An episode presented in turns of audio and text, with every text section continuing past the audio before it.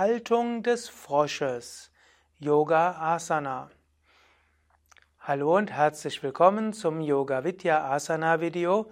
Mathilda und Sukadev begrüßen dich zur Haltung des Frosches, auch genannt Mandukasana. Frosch ist ein Tier, welches lange Zeit ruhig bleiben kann und dann springen kann. Es gibt auch eine wichtige Upanishade, die Mandukya Upanishade, die Frosch Upanishade, wo es heißt, dass du mit drei Sprüngen zu Brahman kommen kannst. Ja, Mathilda wird dir es zeigen. Erklärt ist der Frosch leicht, die Haltung des Frosches leicht. Ausgangslage wäre der Fersensitz. Im Fersensitz gibst du die Füße weiter auseinander als die Hüften und dann gibst du die Füße nach außen. Das ist also die Haltung des Frosches.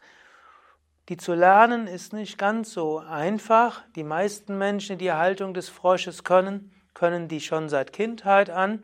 Frauen fällt es oft leichter als Männer, obgleich viele Männer können, die die Haltung des Frosches auch können aber du kannst es auch immer wieder üben und indem du es immer wie dieses Asana immer wieder übst, entwickelst du die Hüftflexibilität. Wichtig ist, die Haltung des Frosches soll in den Knien nicht wehtun.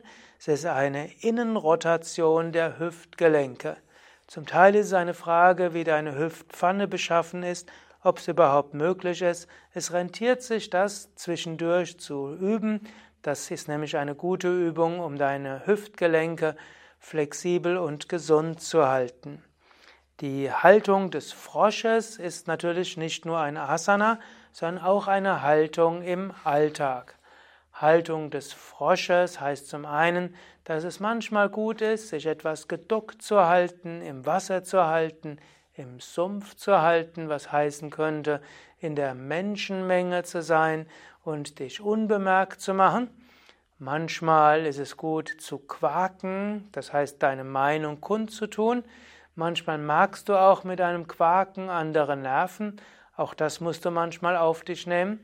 Manchmal gilt es wegzuschwimmen von dem, was da ist, und manchmal gilt es auch zu springen.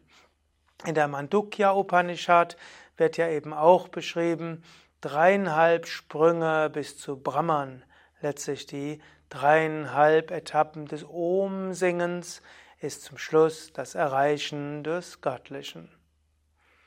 Ja, vielleicht bist du jetzt neugierig geworden auf die Mandukya Upanishad, dann geh einfach auf unsere Internetseite www.yoga-vidya.de und suche nach Mandukya Upanishad. Wir haben diese im vollen Text abgedruckt. Und wenn du mehr wissen willst über den Frosch als Yoga Asana, dann schaue nach unter Frosch oder Mandukya, Mandukasana in unserer Internetseite oder eben auch in der Yoga Vidya App für iPhone oder Android. Alles Gute, bis zum nächsten Mal. Mathilda, Durga das hinter der Kamera und Sukadev wünschen dir viel Spaß beim Yoga.